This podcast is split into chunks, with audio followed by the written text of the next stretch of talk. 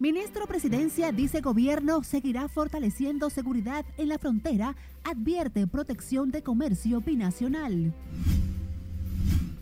Representante de Naciones Unidas asegura intervención en Haití es necesaria para controlar las bandas criminales. Legisladores esperan misión norteamericana enviada a Haití sea el paso previo para su intervención y crece la preocupación en Elías Piña por cólera en Haití.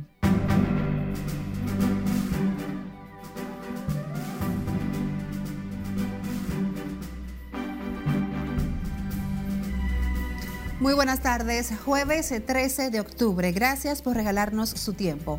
Iniciamos la primera emisión informativa de Noticias RNN. Graciela Acevedo les acompaña. Iniciamos con el representante del secretario general de la Organización de las Naciones Unidas en República Dominicana, Mauricio Ramírez Villegas. Aseguró este jueves que la intervención en Haití para controlar las bandas criminales que agudizan la crisis de violencia no puede ser de paz, sino una alianza entre países interesados en restablecer el orden y la institucionalidad en esa nación. Conectamos con nuestra compañera Lauri Lamar, que nos tiene más detalles desde la Casa de Gobierno. Adelante, Lauri. Buenas tardes para ti. Gracias, buenas tardes. El representante del organismo internacional aseguró que hay sectores patrocinando las bandas criminales en Haití, financiera y militarmente, a través de armas y municiones. Sabemos que hay, obviamente, detrás de todo esto, eh, intereses y flujos de recursos, de dinero, eh, que obedecen a otros intereses.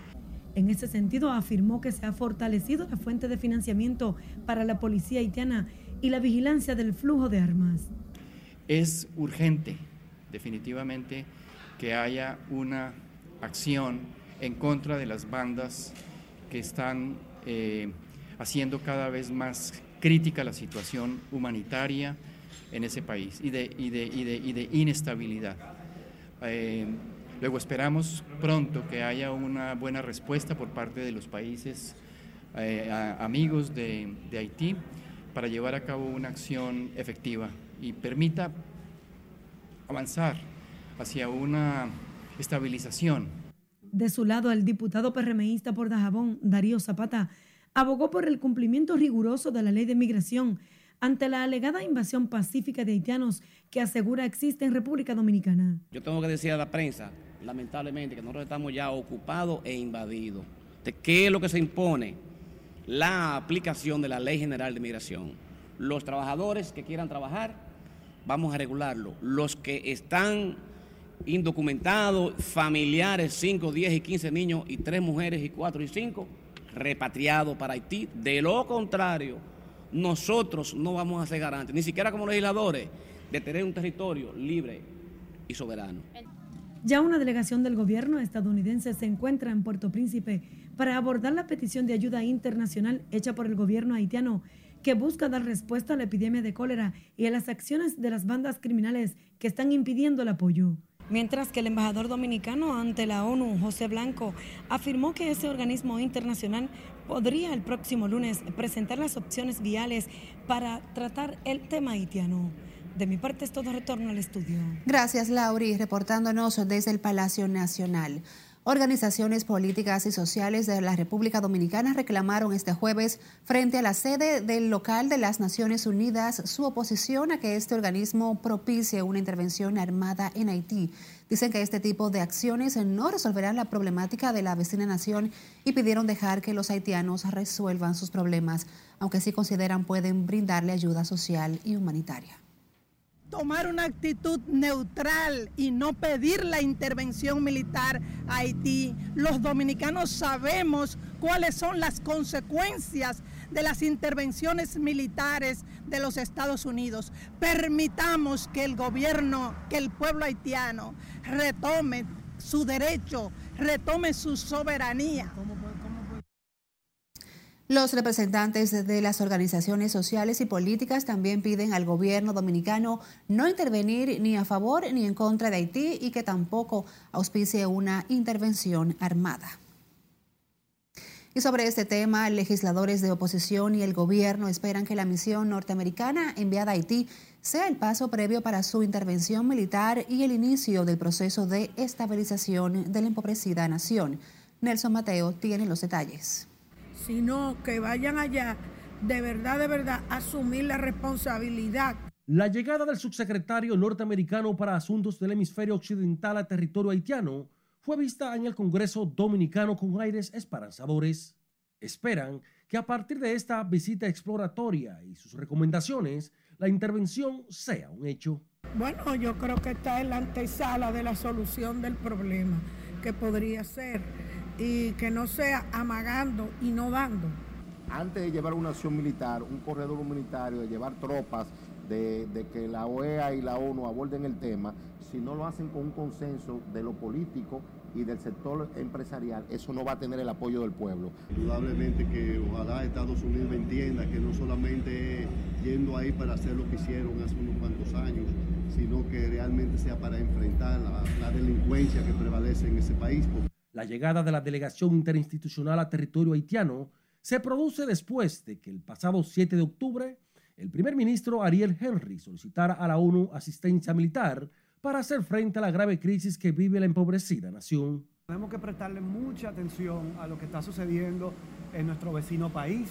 Una de las cosas que más nos preocupan es que hace ya cerca de un mes el puerto se, se, los puertos de Haití se encuentran tomados por las bandas que tienen control y tienen los puertos bloqueados. A nosotros, eh, como legislador de nuestro país, lo primero que debemos hacer es resguardar nuestra frontera porque eh, cada vez que, que en Haití hay un problema, se incrementan el paso de los ilegales hacia nuestro país. Estados Unidos adelantó en lo inmediato el despliegue de uno de sus principales guardacostas para patrullar la bahía de Puerto Príncipe, parte de su estrategia persuasiva. Nelson Mateo, RNN. Mientras tanto, el ministro de la Presidencia, Joel Santos, dijo que el gobierno seguirá fortaleciendo la seguridad en la frontera, pero advierte la necesidad de que se proteja el comercio binacional aún en medio de la crisis haitiana. Cesarina Ravelo nos amplía. De que nosotros tenemos que proteger nuestra integridad fronteriza. El ministro de la Presidencia asegura que la frontera con Haití y su protección es una prioridad a la que el gobierno y el presidente Luis Abinader está prestando constante atención. Nosotros, por supuesto, tenemos que fortalecer nuestra seguridad en la frontera. Y por eso el presidente de la República ha anunciado una inversión en, helicópteros, por ejemplo, que puedan pues eh, fortalecer lo que es la vigilancia, sobre todo el tema de la frontera. Joel Santos respaldó la evaluación que hace en Haití el subsecretario de Asuntos para la región y espera que a partir de su informe la intervención sea el paso a seguir. La situación haitiana desde el punto de vista internacional, pues lo que requiere es una solución de todos los países en conjunto, de los organismos internacionales, de una manera colegiada. No es una situación que República Dominicana deba manejar por sí sola. República Dominicana sí debe preocuparse por su integridad fronteriza y sí por fortalecer sus lazos comerciales con Haití, los cuales obviamente son muy importantes. El funcionario palaciego entiende que en medio de la crisis haitiana, el comercio hay que cuidarlo. Siempre y todo esto bajo un precepto de que nosotros también tenemos que seguir fortaleciendo nuestro comercio con Haití, porque el comercio fortalece a ambos países. Al final de cuentas es una combinación de factores que debe dar como objetivo una protección de nuestra frontera y al mismo tiempo un fortalecimiento de nuestras relaciones. El ministro de la Presidencia recordó que la balanza comercial con Haití es positiva, por lo que debe permanecer los esfuerzos para mantenerla y cuidarla. Cesarina Ravelo, RNN. Las organizaciones sociales defensoras de la comunidad haitiana en República Dominicana acusaron a la Procuraduría de mantener supuesta impunidad, el odio racista y otros crímenes que violan los derechos de los inmigrantes en el país. Argumentaron que han recibido respuesta, no han recibido respuesta de solicitudes depositadas por escrito ante la Procuraduría en las que demandan acciones contundentes. Entre los alegados crímenes de odio señalaron la persecución y agresión de una supuesta horda de linchadores contra inmigrantes del vecino país en Rancho Manuel, Puerto Plata, en respuesta a un haitiano responsable de la muerte de tres dominicanos. Entre las organizaciones denunciantes se figuran Haitianos RD, Movimiento Reconocido, Movimiento Socialista de Trabajadores y Trabajadoras y el Movimiento de Mujeres Dominico-Haitianas. Seguimos hablando de Haití, pero en otro contexto, y es que gran preocupación ha causado entre ciudadanos de Elías Piña la aparición de más de 300 casos de cólera en Haití ante la posibilidad que la enfermedad llegue a territorio dominicano. Julio César Mateo nos amplía. El temor de los ciudadanos radica en que los haitianos que cruzan frecuentemente la frontera transporten la enfermedad a tierras dominicanas. Sí, exactamente. Nosotros vivimos de los haitianos. Y, es, y es verdad que nosotros tenemos miedo al contagiarnos, pero nosotros vivimos de ello. Al fin es que hay que ir buscando la solución a eso. En tanto que comerciantes de la zona fronteriza abogan por la unidad de todos los sectores para impedir la propagación del cólera de este lado de la frontera. En la época pasada, cuando tuvimos el problema con el cólera, la frontera estaba totalmente abierta. Estaba totalmente abierta, no existía el muro que hoy existe, ni, lo, ni la prevención que, que existe ahora con la gran cantidad de militares que tenemos en la zona. Aunque hasta el momento no se han reportado casos de cólera en Elías Piña, funcionarios locales dicen estar vigilantes. Dos casos a, una hora y media no está todavía aquí en la provincia, no lo tenemos en esta zona fronteriza. Temor no hay porque lo que hay es que trabajar. Eh, acabamos de enfrentar una pandemia COVID que no conocíamos, del cólera se conoce. De su lado, las autoridades sanitarias dominicanas afirman haber tomado las medidas pertinentes para evitar brotes de cólera en las provincias fronterizas. Las medidas preventivas son las siguientes. Ya se, está haciendo la reunión con los comerciantes básica para llegar a los acuerdos de información, educación y detección del lado haitiano para que nos lo informen de una vez. Un brote de cólera desatado en el año 2011 desbordó la capacidad de los centros médicos de Elías Piña afectando a cientos de personas y causando decenas de muertes en la República Dominicana. Desde Elías Piña, Julio César Mateo, RNN. El Ministerio de Salud Pública informó que tras procesar 1.362 muestras de COVID-19 en las últimas 24 horas, solo fueron detectados 20 nuevos contagios por coronavirus. El boletín epidemiológico notifica que el país tiene actualmente 263 casos activos con una positividad diaria en 2.10% y la ocupación hospitalaria se encuentra en 0.5%. La institución de salud no ha notificado nuevas muertes por COVID en las últimas 24 horas, manteniéndose el total de defunciones en 4.384 y la letalidad es de 0.68%. Con una inversión de unos 200 millones de pesos, el gobierno iniciará la primera etapa de intervención del Hospital Salvador Begotier priorizando la solución del sistema eléctrico, trabajo que deberá estar listo en los próximos dos meses. Margaret Ramírez nos tiene más detalles en directo desde ese centro. Adelante, Margaret, cuéntanos. Gracias, así es. Muy buenas tardes. La primera etapa de intervención de este centro asistencial abarcará parte de la infraestructura, el sistema eléctrico y el equipamiento médico. Ustedes van a observar un hospital antes y después. La inversión inicial será de 200 millones de pesos hasta diciembre, fecha en la que se espera haber concluido la primera parte. Antes ya en el día de hoy con el Colegio Médico, el director del hospital, el doctor Mario Lama, eh, ya se llegaron los acuerdos del equipamiento que se va a estar realizando y las mejorías estructurales como el caso de la energía. Ya esos puntos se acordaron, cuáles equipos se van a comprar. Hay una inversión eh, para este plazo hasta diciembre de 200 millones de pesos. Los equipos que vienen antes de comenzar el año son los siguientes. Dos brazos en C, un equipo de la paroscopía, 10 electro, electrocauterios, 15 aspiradores, equipo de litotrice para urología, instalación equipo de rayos X. Hoy el presidente del Gabinete de Salud y ministro de Salud Pública, Daniel Rivera, el director del Servicio Nacional de Salud, Mario Lama, el Colegio Médico y autoridades del Salvador Pegotier debatieron en la mesa del diálogo otros aspectos necesarios para el centro. También se está discutiendo las nuevas mil plazas que el presidente de la República autorizó, la metodología de cómo se va a implementar esas, esas plazas. Se han tocado otros puntos como el, los puntos de las pensiones que se están tratando en estos momentos. El Colegio Médico destacó la importancia de los avances, sin embargo señaló otros puntos que consideran deben ser tomados en cuenta. Quedamos satisfechos con lo que se informó, el doctor Severino, el director, así lo confirmaron. Falta ahora porque se tome en cuenta el hospital Aybar, el Villini, que aunque se inauguró, todavía no está ingresando a nadie, el hospital Musa de San Pedro de Macorís, que llamó a huelga. Los médicos del Salvador Begotier habían paralizado las labores por la falta de insumos médicos y en demanda del acondicionamiento del hospital, el cual tenía una deuda superior a los 60 millones de pesos, que según el director ya ha logrado ir subsanando.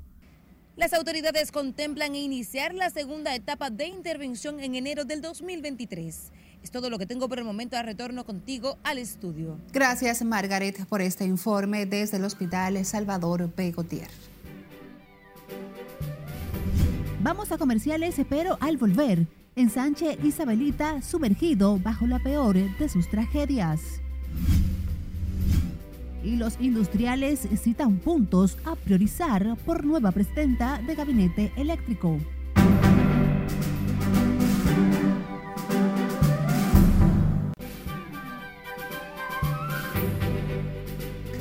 Un llamado a la unidad nacional inició su agenda en Haití el subsecretario de Estado para Asuntos del Hemisferio Occidental, Brian A. Nichols, que pidió a los líderes políticos y sociales dejar de lado sus diferencias y emprender el camino de una paz duradera en el empobrecido país. Cesarina Ravelo nos amplía en el resumen internacional. Nichols consideró de urgencia enfrentar la epidemia de cólera y el bloqueo de combustibles que están obstaculizando la respuesta humanitaria y la necesidad de un consenso nacional para la formación de un gobierno de transición que organice elecciones creíbles. Durante su visita de 48 horas del enviado estadounidense en Haití, se destaca su reunión con el primer ministro Ariel Henry, dos miembros de la Oficina de Supervisión del Acuerdo de Montana y el presidente electo de ese acuerdo, First Alphonse Jeans. Además, se reunió con líderes del sector privado y grupos de la sociedad civil.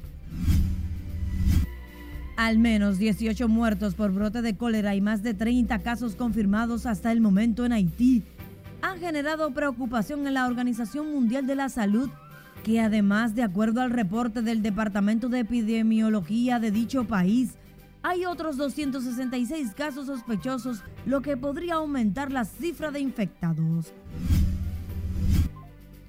Al menos dos muertos, dos agentes policiales heridos y 23 civiles detenidos tras el estallido de fuertes disturbios entre palestinos y la policía israelí en barrios de Jerusalén poblados por árabes, luego que los manifestantes arrojaran piedras, bombas molotov y fuegos artificiales, quemaban neumáticos y contenedores de basura. El portavoz del Kremlin, Dmitry Peskov, anunció este jueves el arresto de supuestos saboteadores que intentaron perpetrar un atentado contra el gasoducto Turkish Stream que se extiende entre Rusia y Turquía, por el que llega gas a países europeos.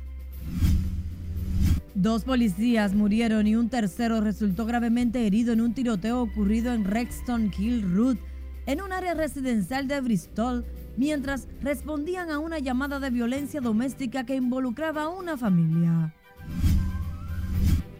Un tribunal italiano consideró culpable de su propia muerte a las víctimas del sismo de 6,3 de magnitud registrado en la ciudad de El Caila en 2009 al analizar una demanda por indemnizaciones por parte de los familiares de 24 personas que murieron en uno de los edificios destruidos por daños y perjuicios por millones de euros. Sin embargo, la jueza alegó que las víctimas se habían vuelto a acostar a pesar de los dos temblores anteriores y dictaminó que ese comportamiento temerario les hizo responsable de un 30% de sus muertes. En las internacionales, Cesarina Ravelo, RNN. Seguimos con otra información. La policía haitiana de la comunidad Limbe detuvo a un chofer que realizaba transporte de alimentos desde la comunidad Pilatos hasta Santo Domingo tras su ingreso desde territorio dominicano con armas de fuego de grueso calibre y municiones. Según el cuerpo policial, sus agentes en Limbe detuvieron al chofer identificado como Ronel luego de su retorno a Haití. Las autoridades afirman que el hombre es integrante de una banda que opera en la sección comunal 8 del poblado Pilato. También asegura que es el principal proveedor de armas y municiones a la banda que no identificó por su nombre. Familiares y vecinos de la niña Liz María, quien fue violada y asesinada por un vecino conocido como el panadero, aún no se recuperan del hecho y califican como una de las peores tragedias que ha tocado a la comunidad del ensanche Isabelita en Santo Domingo Este. Scarlett Buchardo tiene esta historia. Fue un desastre, eso fue el crimen más cruel que uno puede ver por aquí. Tras la violación y asesinato de la niña Liz María el 16 de agosto del 2020, la familia de la menor vive sumergida en constantes pesadillas. Pero esa persona tiene, tiene que tener tan poco derecho de la vida que esa persona cuando él me veía llorando en audiencia, él se burlaba de mí. Él me miraba y se reía. La madre de la pequeña, que al momento de su muerte tenía nueve años, no comprende los motivos por los cuales el panadero, un hombre de confianza de la familia, cometió el crimen por el que fue condenado a 30 años de prisión. Era una persona que iba a mi casa, se sentaba, hablaba con mi esposo. ¿Entiendes? Entonces, son niños. Si un niño coge una rutina de ver una persona siempre en su casa, el niño solo se va a familiarizar con esa persona, sin uno, sin uno querer. Tras la tragedia, Liselot, quien tiene otros dos niños de 8 y 9 años, vive sola y se gana la vida arreglando uñas en su residencia. Los vecinos de la mujer dicen sentir alivio con la sentencia dictada contra el panadero, dejando un precedente en este tipo de hechos y el papel que juega la justicia. Yo me he sentido muy mal porque una niña de 9 años un hombre no puede hacerle esto, porque es un psicópata. Oh, pero ese fatal yo lo veía toda la noche, casi mente que andaba para ir para abajo. Inclusive yo decía, ven acá, pero ese niño que anda con él? ¿Será que es de él o no tiene mamá o algo? Yo lo encontraba toda la madrugada por ahí con ese niño en ese motor. Solo así yo lo conocí, pero nunca lo había tratado. La acusación del Ministerio Público detalla que la mañana del domingo 16 de agosto del año 2020, el panadero dijo a la menor que fuera a su casa para regalarle un celular y tras esta acceder abusó sexualmente de ella. En ese momento la niña amenazó con decírselo a sus padres, por lo que el hombre la estranguló ante el temor de ser denunciado. Es Carelet Guillardo, RNN. Queremos recordarles que en Noticias RNN queremos ser su voz. Envíenos sus denuncias a través de nuestra línea directa de WhatsApp 849-268-5705. Por supuesto, puede buscar nuestro usuario arroba noticias RNN en todas las redes sociales y escucharnos en Spotify, Apple Podcasts y Google Podcasts.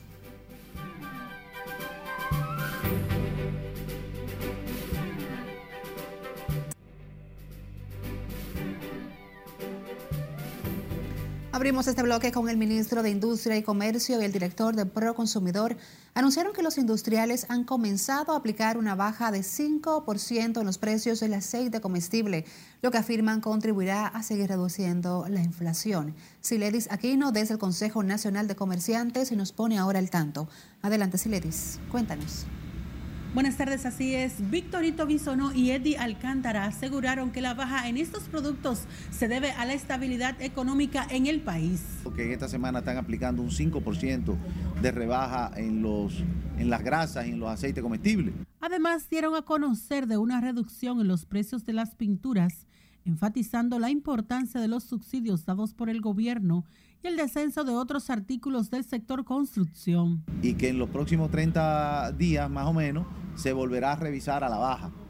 Y además de eso, en esta semana también eh, la industria, las fábricas de PVC en la República Dominicana han bajado un 10%, igual con la pintura. Y solamente están en tendencia a la alza los productos cíclicos agrícolas y lo fundamental de la canasta básica, pero la mayoría se ha mantenido estabilizado. El pollo está estabilizado, eh, los huevos, el aceite en un 5%, en algunos casos hay un porcentaje más alto y, y creo que eso es importante.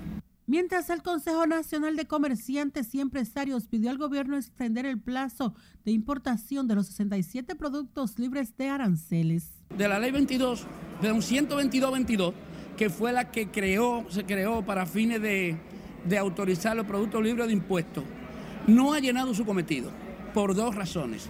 Número uno, el tiempo que se llevó el proceso de planificación consumió la mayor parte del tiempo.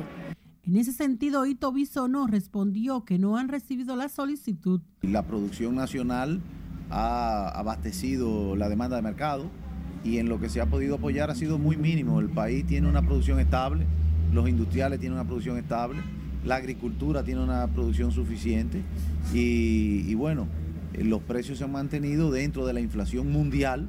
Estas declaraciones fueron dadas previo al posicionamiento de Antonio Cruz Rojas como nuevo presidente de CONACER. Por el momento son los detalles que les tengo. Ahora retorno con ustedes al set de noticias. Gracias, Siledis Aquino, por los detalles. Industriales y empresarios aseguran que el costo de la generación y las pérdidas eléctricas deben ser los puntos fundamentales que la nueva presidenta de ese gabinete, Raquel Peña, deberá someter a revisión. Cesarina Ravelo nos completa. Bueno, es una excelente designación. Los hombres de negocios asumieron con grandes expectativas la designación de Raquel Peña al frente del Gabinete de Electricidad. El presidente de la Asociación de Industrias de la República Dominicana, Celso Juan Marrancini, cree que con la vice al frente el sector recibirá el impulso que tanto necesita.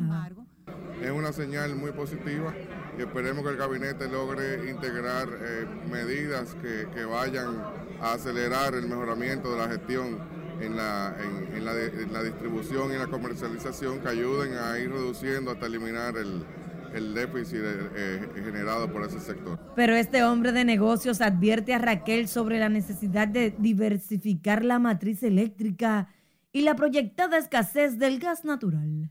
Hay un reto muy grande con el costo del gas natural, el costo de las energías, la matriz energética, todo eso hay que verlo, pero yo creo que con el esfuerzo público-privado, que es lo que se busca aquí ahora con esta designación para unir los esfuerzos del público, los esfuerzos de los generadores, los distribuidores y el Estado dominicano, pues yo creo que tendremos mejores resultados. Los industriales insisten en el costo de generación como tema base para el desarrollo al que la nueva titular del gabinete eléctrico debe enfrentar de inmediato. El mundo vive ahora mismo una crisis energética, que los costos están eh, aumentados, el, costo del petróleo, el costo del combustible, el costo del gas natural, eh, impulsado por, la, por, los ataques de, de, Rusia hacia Ucrania. Eso es algo que eh, presiona a todas las economías mundiales y de eso no escapa la República Dominicana. Entonces realmente de eso, eso no lo podemos controlar, eso todo viene importado. Lo que sí podemos mejorar es la gestión y la, en la comercialización y la distribución, reducir las pérdidas para precisamente contrarrestar los efectos de los aumentos de los combustibles. La Asociación de Industriales de la República Dominicana y los empresarios ofrecieron su apoyo a la nueva designación de la vicepresidenta de la República, a quien reconocen capacidad probada por el manejo dado en el complejo tema de la pandemia donde dirigió el Gabinete de Salud. Cesarina Ravelo, RNN.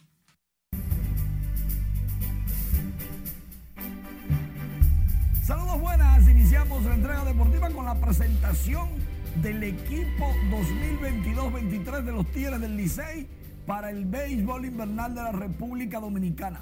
Con el grito de guerra del presidente Ricardo Ravelo, este es el tiempo del Licey tras la Corona 23 presentan un balanceado equipo entre veteranos y buenos prospectos jóvenes con jugadores que deben de dar la talla en esta pelota. Emilio Bonifacio sigue siendo el capitán. La cadena de transmisión muy buena con algunas nuevas caras. Alex Luna y por ahí anda, por ahí anda Franklin Mirabal haciendo su show. Y lógicamente César Marchena En las grandes ligas, Atlanta derrotó 3 por 0 a los Phillies, igual a la serie 1-1. ¿Qué jugada esta? La de Riley, Austin Riley en la tercera base. ¡Wow! Por eso ganaron. Por la gran defensa. Estaban inspirados los bravos que sí se mostraron bravos en esta ocasión. En el otro partido, en el mismo primer episodio, ay, agárrenla. Manny Machado se la sacó, la mandó al morro de Montecristi a Clayton Kershaw, también pegó doble remolcador de carrera. San Diego ganó 5 a 3, se igualó la serie 1-1 y el béisbol sigue o continúa esta tarde. Hay dos partidos, aunque hay uno que es posible que no se juegue en Nueva York va a haber tormenta y mucha agua y podrían estar jugando este viernes el juego entre Yankees y Cleveland, pautado para las 7 de la noche. El de las 4, como es bajo techo, ahí no va a haber problema. Seattle visitando a Houston. Y este sábado inicia nuestra, nuestra pelota, nuestro béisbol. Por el momento es todo. Graciela, sigo contigo. Gracias Manuel por estos detalles tan puntuales que siempre nos ofreces a través de este segmento deportivo. A ustedes también las gracias por acompañarnos durante este primer recorrido informativo de Noticias RNN. Pueden seguirse informando con nosotros a través de las redes sociales. Feliz tarde.